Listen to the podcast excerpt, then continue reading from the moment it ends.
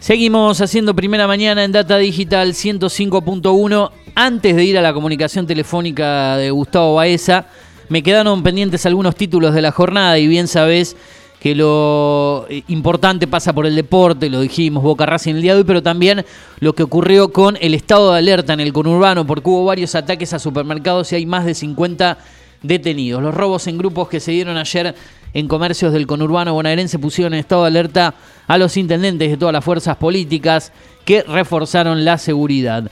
Desde el gobierno apuntaron a intereses políticos detrás de los actos. Durante el día empezó una campaña masiva en todas las redes sociales incitando a esta imagen de saqueo. Fue un bombardeo durante todo el día, dijo el ministro de Seguridad en la provincia de Buenos Aires, Sergio Berni. Una campaña donde el sentimiento de desazón y desapego a la política se le agrega el desorden. Uno de los análisis políticos, en este caso de Carlos Pagni para el sitio donde estamos compartiendo tn.com.ar. Más afronta un día clave para destrabar fondos y despejar la incertidumbre sobre el acuerdo con el FMI. Entre los más destacados, porque ya te hablamos de lo que será el duelo Boca Racing por la Copa Libertadores, la situación política económica del país, los saqueos que se dieron en el día de ayer en la zona del conurbano bonaerense y la situación económica es lo más destacado. Y para hablar de eso, eh, además dijimos que Patricia Bullrich pidió que el oficialismo frene los ataques. Estamos bajo un desgobierno total. Lo tengo del otro lado en comunicación telefónica. Le vamos a preguntar un poco sobre toda esta situación que se ha dado en el día de ayer y cómo analiza toda esta etapa ya previa a esta campaña para las elecciones generales del 22 de octubre. El señor Gustavo Aiza desde Neuquén. ¿Cómo andás, Gustavo? Buenos días, buenos días, ¿qué tal? Un saludo a toda la audiencia de la República de Pergamino. Y bueno, acá andamos, che, bien, bien. Con un poco de, un poco afectado, estoy con un poco de fiebre, ahora tengo que ir a verme. Va, fiebre no, sí, un poco de malestar, tengo que ver si es alguna, alguna peste común y corriente o, o el famoso COVID. Otra vez COVID, mira vos, te ha agarrado varias veces a vos el, le estaba, le estaba diciendo al Turo que estaba buscando la, la etiquetera de voucher para ver si me si llego para el testeo, ¿viste? Claro, claro. Hay que ver si este, llegamos, hay que ver si llegamos. Está, o sea que el fantasma del el fantasma del COVID está presente todavía, ¿no? entre nosotros. Y en todo ese panorama que describiste no podía faltar tampoco el COVID. Bueno, eh, ayer estaba escuchando que decían que en el mundo se registraron entre ayer y entre ayer y antes de ayer, o sea, entre ayer y hoy era la noticia en vivo de la radio, entre ayer y antes de ayer, un millón y medio de casos en el mundo mm. nuevo de COVID. Sí, sí, sí, sí, sí. Sí, aparentemente una nueva ola en Estados Unidos. Eh, eh, otro otro diferente, sin tanta mortalidad, pero sí con mucha. Una variante nueva de, este virus. ¿Qué sé yo? Ya no vamos a empezar. Hay que cerrar Chile, muchachos. Así que. Es la solución. Al final, al final tiene razón mi ley. Eh, tenemos que cortar las relaciones con el, con el comunismo chino. Te agarró el, el virus Javier. Eh, a vos, eh, Sí, la cepa libertaria me agarró. La cepa libertaria, Ahora somos todos todos de mi ley, ah. soldaditos de mi ley. yo, hay, algunas cosas que me, cuesta discutirlas porque no, no, le encuentro el marco de referencia, ¿viste? Cuando, cuando de repente vos decís, eh, vos, eh, el Turu me, me, dice, mira, la camiseta oficial de Boca es, roja. Mm. Y yo le digo, no, mirá, es difícil que sea roja la camiseta de Boca porque siempre es, azul y amarilla, lo sumo. Claro. Es blanca la suplente, le digo, pero no. Entonces es como que no, no, no nos vamos a poner de acuerdo nunca. Un poco pasa con las ideas, las ideas que está planteando Javier Milei en este sentido, el Javi, el Peluca, como le dicen cariñosamente muchos de sus, sus votantes. Eh, pasa eso, ¿no? Eh, Digo, bueno, sí, sí, sí, sí, seguí, seguí, después te pregunto. o sea, no, no, son, no son, no son ah no son eh, cotejables con nada de que, haya ocurrido, o sea, son utopías en todo caso, eh, fascinaciones de un mundo imaginario que no, no tiene mucho mucho sustento real en, en, la, en la real política, ¿no? O sea, eh, ni, en lo local, ni, ni en lo nacional, ni, ni mucho menos en términos internacionales eh, eh, la, la, cuestión esta de los vouchers para salud, educación, es, es realmente absurdo, te lo dice alguien que eh, da, materias que tienen que ver con el desarrollo del sistema educativo, las distintas, los distintos tipos de gestión del sistema educativo, la funcionalidad que ha tenido el sistema educativo en el país. de repente pensar que todo eso tan complejo, tan diverso, donde, donde se combinan tantas variables, se puede cambiar por una etiquetera de voucher para ver si eh, querés o no estudiar y cuánto vas a pagar para... No, no tiene nada que ver con el país, no tiene que ver con el país realmente.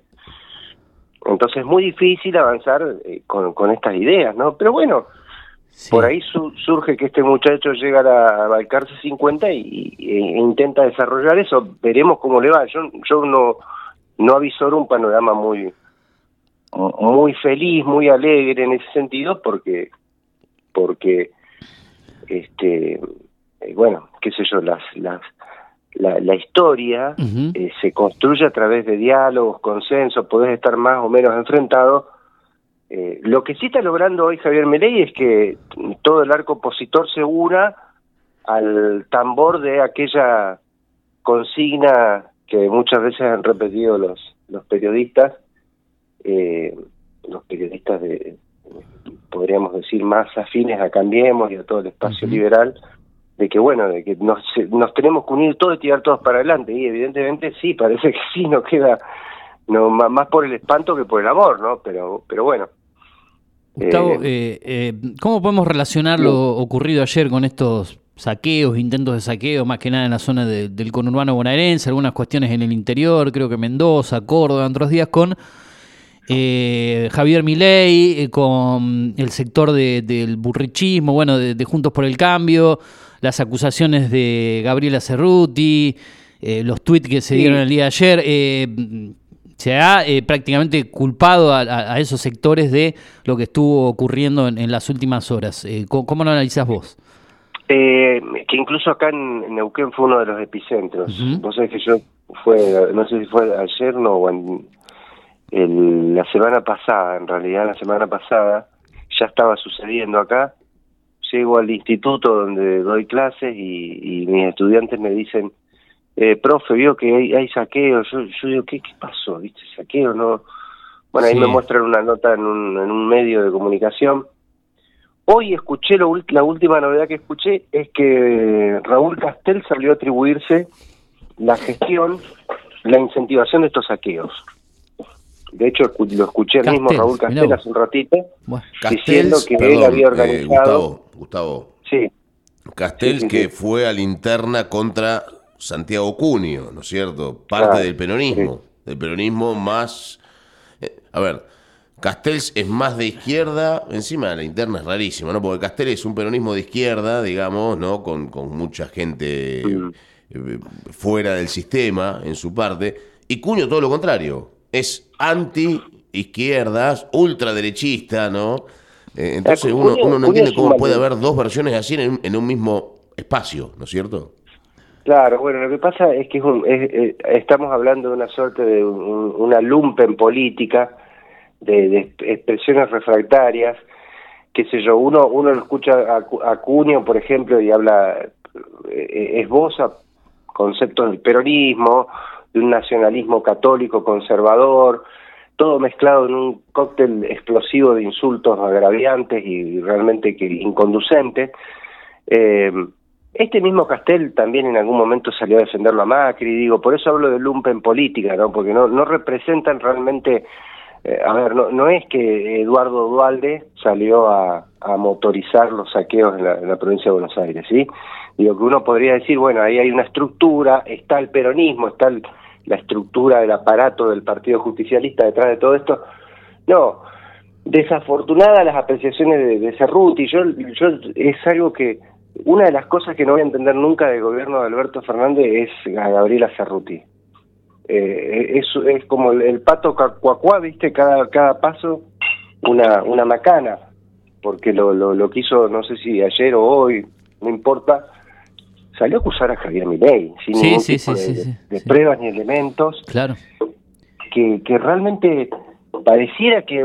Parece que, está jugando a favor de, Javier Milei porque creo que este tipo de cosas le terminan jugando en contra al sector y a favor de, del Milei mismo, ¿no? Salir a acusarlo así sin, sin, pruebas claro. Pero además un poco de sentido común, o sea, Javier Milei no tiene ningún tipo de anclaje en ningún movimiento social. Claro, ¿qué, aparato puede tener Milei para salir a, a, fogonear este tipo de cosas o que esa gente trabaje para él? ¿Con qué pruebas puedes acusarlo así? Tal? es algo que no, es, un, es otra de las grandes grandes misterios del gobierno de Fernández. Es una piedra en el zapato de este gobierno directamente, ¿no? Y, que se siga manteniendo y, sosteniendo ahí. Exactamente, ¿no? Pero bueno, eh, esto ordena, creo, un poco la, la, la, la, situación. Eh, yo creo que va a haber un poco de contemplación y de piedad con la gente que estuvo quisiera creer que va a haber un poco de contemplación y de piedad porque la verdad, o sea, eh, no estábamos en el 2001, digo, las, las redes de contención, yo sé que estamos en una situación jodida y hasta puede ser insultante a quien, a quien me escucha decir una cosa así, eh, pero no, no, no, no, es que hay escasez en los... Eh, de, herramientas, se puede contener, hay una situación jodida, complicada, pero pero me parece que no tiene que ver con, con, una, con algo espontáneo, ¿sí? Como fue en el 2001, que fue realmente la, la, desesperación este, colectiva, ¿no? Porque no fueron hechos aislados, sino que fue, fue una cuestión generalizada. Yo me acuerdo en ese momento, en esa época, eh, un amigo que estaba trabajando en un supermercado, el, el terror que tenía de la gente que se estaba acumulando, pero eran cientos y cientos y miles de personas eh, amotinándose alrededor de los de los centros de venta. Esto es otra cosa. Esto es un acto de, vandalismo de, delictivo y tienen que ser este eh, secularizados los responsables intelectuales y en todo caso se tienen que pagar una condena que, que la paguen. Porque se aprovechan de la de la situación eh, delicada, sensible de la población, de un sector de la población, de, gente además que supuestamente dicen conducir y representar y los utilizan como, como chivo expiatorio para hacer un acto delictivo. Eh, es lo que humildemente creo y, y bueno, pero bueno, estas cosas aparecen también en, en las campañas y en esta campaña con más razón, ¿no? Donde está todo tan desarticulado, tan descuajeringado, donde, donde de repente también la, la irrupción de esta figura novedosa eh, plantea, bueno, desafíos nuevos, ¿no? Porque de repente tenía que salir a explicar cosas que, que uno creía que ya no, no tenía que explicar. Y, y bueno, eh, otros, otros elementos que, que van a empezar a jugar también fuertemente en la campaña es el, el papel de, de Mauricio Macri, ¿no? Eh, que mm, nosotros creíamos hace un tiempo atrás que las dos grandes o las figuras que habían ocupado la escena política durante mucho tiempo, Macri y Cristina Fernández de Kirchner, se habían retirado ¿no? de la escena. Bueno, todavía no sabemos cómo va a jugar Cristina, si va a jugar, si lo están evaluando. Eh, hasta ahora por el momento no, no ha no ha habido ninguna señal en ese sentido. Sí, vemos que salió a jugar Mauricio Macri, ¿no? Y salió a jugar al, al, al, al, estilo Mauricio Macri, ¿no? eh, eh, es decir, con acciones muy, muy demoledoras, muy disruptivas, eh, automáticamente la deja muy mal parada a su a su propia candidata, la candidata que ella apoyaba como, como, como más extrema dentro de su espacio, cambiemos, ¿no? La desautoriza públicamente, saliendo a saludar y prácticamente abrazado o, en un en plan de abrazarse con, con el ganador de las pasos que es Javier Milei y después de todo esto se va a jugar un campeonato de bridge, ¿no? Muy muy en su estilo también. Eh, Esto realmente pone a Patricia Bullrich en un lugar muy incómodo, ¿no?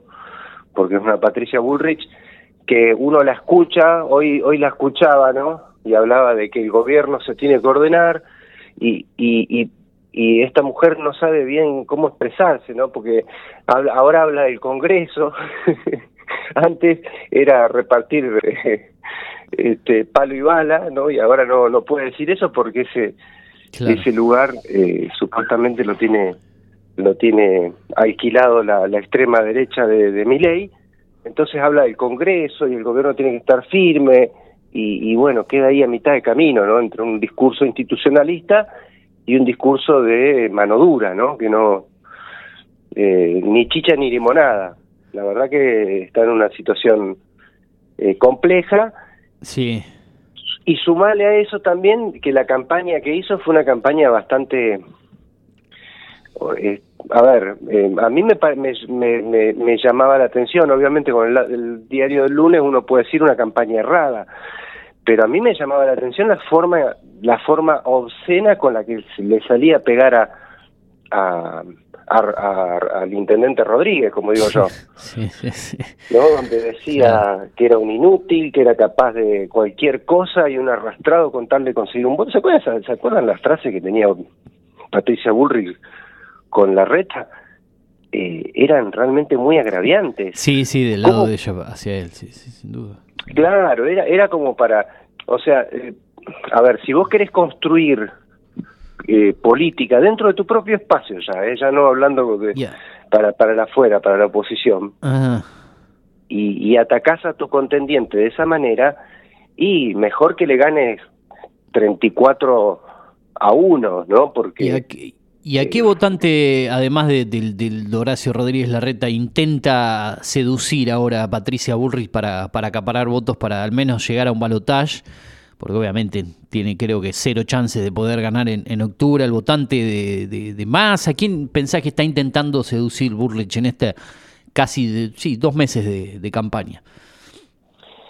Bueno, yo, yo creo que si Patricia Bullrich logra contener el 80% de los de, los votantes de la reta puede darse por por consagrada porque insisto con con la además de mantener a sus propios votantes no porque tranquilamente algunos de los votantes de Patricia Bullrich pueden irse a mi ley no digo a masa, pero o, a gente, hasta para ella lamentablemente, digo, no para mí, puede llegar a, perder hasta votantes de ella, porque hablando con gente, dice, y la voté a Burri en primera y no sé qué voy a hacer en la próxima. No creo que tenga asegurado ese porcentaje que la votó tampoco, por el efecto arrastre además, ¿no?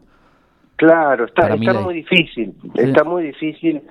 Eh, insisto, está muy difícil la situación de, de, Bullrich porque es tarde para correrse al centro. Claro. Y, y, por derecha no hay mucho más para para captar, ¿no? O sea, porque la, la base del voto de derecha que tiene mi ley es muy es, fuerte, sí, eh, y y bueno y, y, en pos de quién capta mejor los votos de derecha, yo creo que si si mm, Sergio Massa, si muchos de esos votos que ah, insisto apresuradamente decimos de derecha, ¿no? Porque también eh, por lo que dicen muchos analistas, mucho del voto de Milei no tiene que ver con lo ideológico, sino más bien con una forma de protesta o de reacción de bronca contra el oficialismo y contra la oposición, ¿sí? Entonces, en ese sentido no sería un voto tan ideológico. En este punto, si Sergio Massa utiliza la mejor herramienta discursiva que puede tener un gobierno en el oficialismo, que es las medidas, las medidas, sí, que desde dentro del peronismo se están reclamando hace mucho tiempo. Claro. Y que es parte de lo que explican las tensiones que han habido entre Alberto Fernández y, Cristina Fernández de Kirchner. eh, digo, si Massa eh, eh, ejecuta algunas de esas medidas largamente reclamadas, es muy probable que algunos votantes digan, ah, bueno, eh, ahora voy por otro lado. Y este viaje, eh, ya que hablaste de Massa, y no, no quiero irme de este viaje actual, que Massa sabemos que, está en, en, Washington, ¿puede sumar cosas para el país? ¿Puede eh, en, qué puede eh, beneficiarlo él en la campaña y también a la, situación económica? ¿Qué, ¿Qué, puede dejar este viaje actual en, Estados Unidos del ministro y candidato presidente? Más allá, más allá, Massa se, se vuelve de Washington con con un financiamiento previo eh, del Banco Interamericano de Desarrollo y del Banco Mundial, que suelen tener mucha más flexibilidad, en este caso que, que, el Fondo Monetario Internacional para colaborar con, con el país, ¿no? Eh, esos, esos dineros frescos calman un poco el, el, mercado, la situación cambiaria, ¿no? Porque el, gobierno eventualmente tendría algunos algunos eh, dólares como para empezar a, a, responder a posibles corridas. Claro.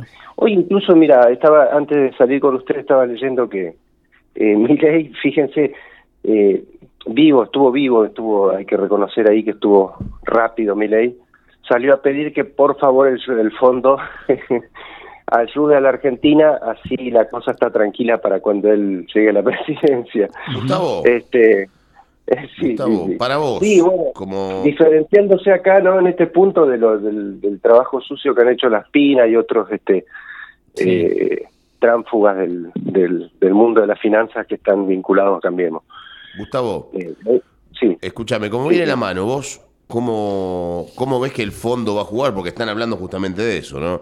De que el fondo habló con Massa, de que el BID habló con Massa, de que el fondo habló con Milei, de que Milei le pidió al fondo que mande, que mande plata para que no haya ningún caos social, bueno, un montón de cosas. ¿Para qué lado va a patear el fondo? ¿Para el lado del oficialismo acá en Argentina con Massa, que es el candidato del establishment por, por lógica pura, porque Massa estuvo en todos lados y Massa tiene buena relación interna, ¿no? Con, con ciertos personajes del FMI, o con Milei, que es el tipo también, ¿no es cierto? Medio, casi, casi sería hasta un socio en alguna, en alguna cuestión, podría llegar a ser del FMI cuando, si es que es presidente de la Argentina. ¿A cuál de los dos te pensás vos que va a apoyar más el Fondo Monetario? ¿O cuál sería el candidato ideal para el Fondo Monetario? Bullrich, déjala a un costado porque me parece que no tiene nada que ver con el fondo, si bien también tomó en su momento medidas que fueron impuestas por el Fondo Monetario. Pero ¿cómo ves la historia con respecto a eso? ¿A quién apoyaría el Fondo Monetario en este caso? Claro, bueno, yo, yo creo que en este escenario de, elecciones, eh, si yo me dejara tentar por, por mi, mi, ¿cómo se llama? Mi, mi, mi inclinación de, de querer que el fondo realmente nos dé una mano, nos tiende una mano para sacarnos la soga del cuello, y estaría cayendo en, un análisis que no es real, porque no está pasando. Entonces yo puedo hoy decirte, no, sí, sí, mira, no, la verdad que el fondo se la va a jugar por el gobierno actual, porque lo ve más racional, más viable. Eh, la semana que viene seguro que está el, la plata. Y la semana que viene por ahí no está la plata, ¿sí? Claro.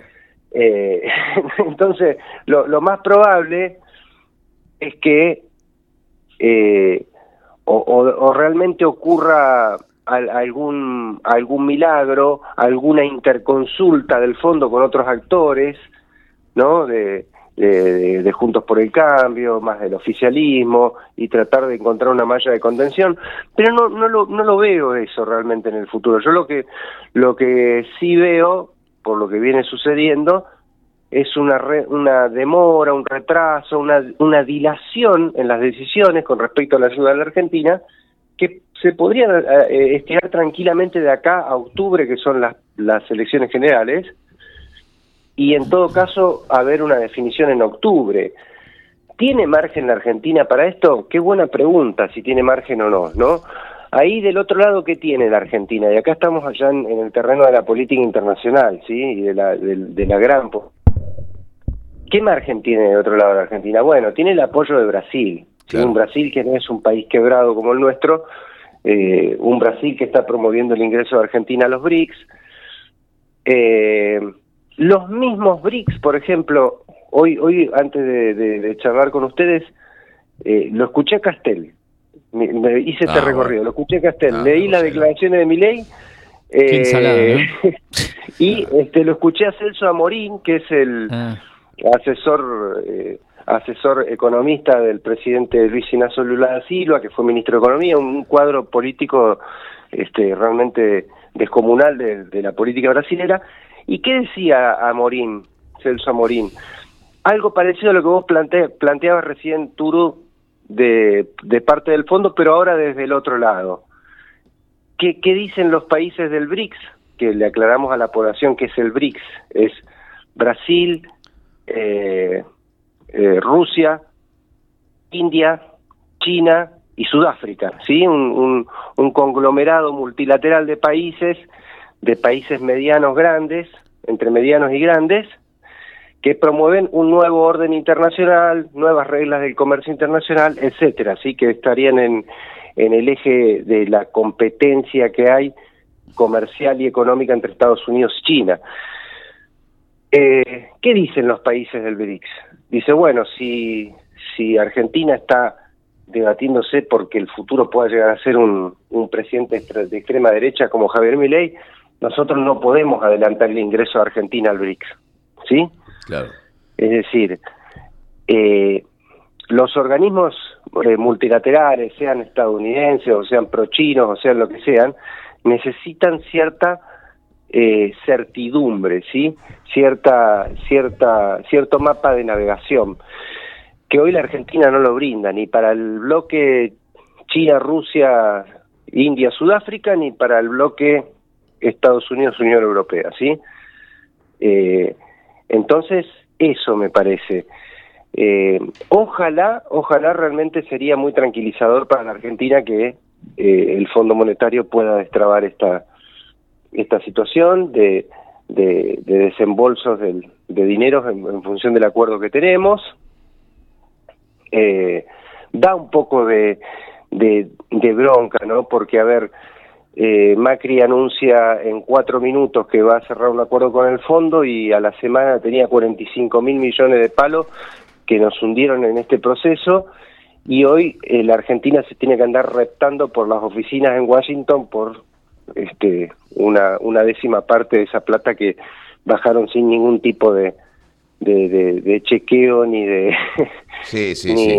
Obvio. No, no, que después aparte reconocen, aparte después reconocen que ha sido una, una falla del sistema, básicamente, haberle, haberle dado, haberle donado ese dinero a, Mauricio Macri y cargarle la deuda a cualquier gobierno que venga consiguiente, porque podría haber tranquilamente sido el gobierno de Macri el que tenga después este quilombo de plata, ¿no? Porque también es la historia. Vos fíjate que le, dieron a Argentina cinco veces más del, dinero que se le podía dar, incumpliendo todas las, normas propias del Fondo Monetario Internacional. Eh, es decir, el préstamo más grande entregado por el, Fondo Monetario Internacional en toda su historia y el endeudamiento más grande eh, del país en toda su historia. Claro, en, ese, en, un, en una sola ocasión. Este, en, una sola oportunidad, claro. Si bien Argentina siempre ha estado, estuvo en algún momento debió, y creo que actualmente debe 300 mil millones de dólares la Argentina, que es una deuda que si Argentina se pusiera a, buscar el dinero y a poder recaudarla, le recaudaría, pero hay un pequeño problema que es el gasto público es desmedido también y demás. Hay un, hay un montón de factores, no solamente, claro. Pero Turo, mira, ahora que me, estamos hablando del tema de deuda, el mayor proceso de endeudamiento que tuvo la Argentina fue en la, en la década de Carlos Menem. Exactamente, no, y en la década de los militares, en la época de los militares también. ¿eh?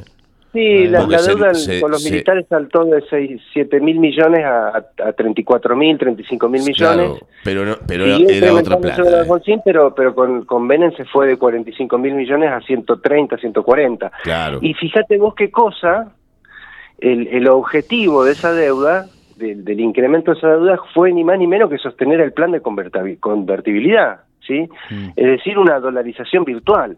Entonces, eh, de vuelta, ¿no? Estas ideas eh, bastante aberrantes eh, que plantea Javier Milei, porque otra otra de las cosas que dicen en Washington, además de, de, bueno de retasear los fondos, es este bueno, a ver, no, no, se trata acá de que Argentina quiera dolarizar su moneda. O no, claro, viene por otro lado. Lo que pasa es que hay una, hay una gran situación también, Gustavo, y con esto vamos cerrando, porque cada vez que hablamos con vos se hacen las charlas eternas y, siempre y siempre quedan cosas en el camino, ¿no?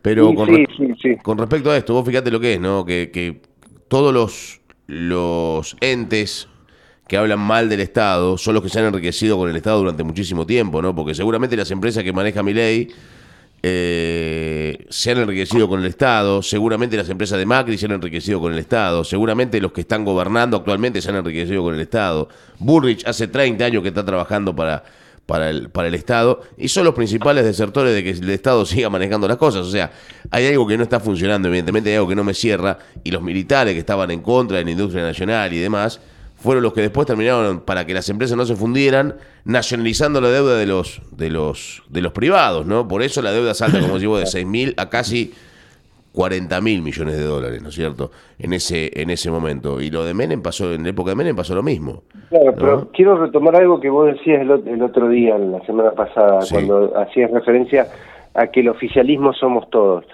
Yo te diría que yo, yo afinaría un poco más esa idea y te diría el Estado somos todos, ¿sí? Porque si, a ver, eh, yo entiendo por ahí, ¿no? Eh, de repente el tema de las empresas del Estado, qué sé yo, yo no, no veo hoy que IPF sea un, un desfalco generalizado como lo era en la década del 80 o, o, o Entel, digo, es otra época, es otro momento. De hecho, IPF acaba de, de- de terminar una obra en asociación con el sector privado eh, estratégica como es la del gasoducto. Pero a ver, el Estado somos todos en el sentido de que el sistema de salud es para todos, el sistema de educación es para todos y todas. Eh, yo no veo a una familia argentina hoy teniendo que pagar 3 millones, 4 millones o 9 millones de pesos para mandar a su hijo al colegio este porque el Estado se desentiende de... Bueno, pero ahora lo vas a pagar con voucher a eso, Gustavo. Un abrazo, un abrazo grande. Gustavo, el prepárate para el partido para el partido de esta noche, Boca Racing, ¿eh? Tenemos un lindo duelo. Y yo creo que, te, te lo digo como bostero, que le tenemos ganazos a Barbo. Ojalá sea así. Abrazo grande, nos hablamos la próxima semana. Saludos a toda la gente de Racing también. Y, y esta noche gana Boca, lo siento mucho. Un abrazo. Chao, Gustavo. Nos vemos. Chau, Gustavo chau. Baeza, columna de política de actualidad de la provincia de Neuquén, aquí en Primera Mañana en Data Digital 105.1. Atención para los fanáticos de Lionel Messi, hoy, 20 horas, en otra copa que han inventado, la US, US Co- Open, 20 horas, juega las semifinales, el Inter de Miami, creo que ante Cincinnati. Se puede ver este, ¿eh? no tenés que tener la manzanita, por Teis Sport. ¿sí? Ah, Lo quería- pone empezó a comprar los derechos de la del fútbol eh, de los partidos de Messi, ¿no? Evidentemente este el Apple TV no lo tenía a cargo, así que les digo a los fanáticos de Messi que hoy lo pueden ver, teniendo Teis Sport obviamente, 20 horas antes Cincinnati, el Inter de Miami, la otra semifinal es Houston Dynamo Real Salt Lake. ¿Ese también lo pasa Teis 22:30. Sport? No, parece que ese no tiene transmisión, ya sería demasiado, ¿no? Para es algo, qué sé yo, que alguno lo busque por ahí, pero hoy pueden ver a Messi, eso lo queríamos decir porque no lo habíamos comentado. 8 de la noche. 8 de la noche por Teis Sport. Sería como la antesala al Boca Racing, que es 21 a 30, así que pueden ver casi los dos partidos completos. Bien. Esto ya para el cierre. Ya se viene Tomamate, ya se viene el resto del equipo. Nosotros nos reencontramos mañana a partir de las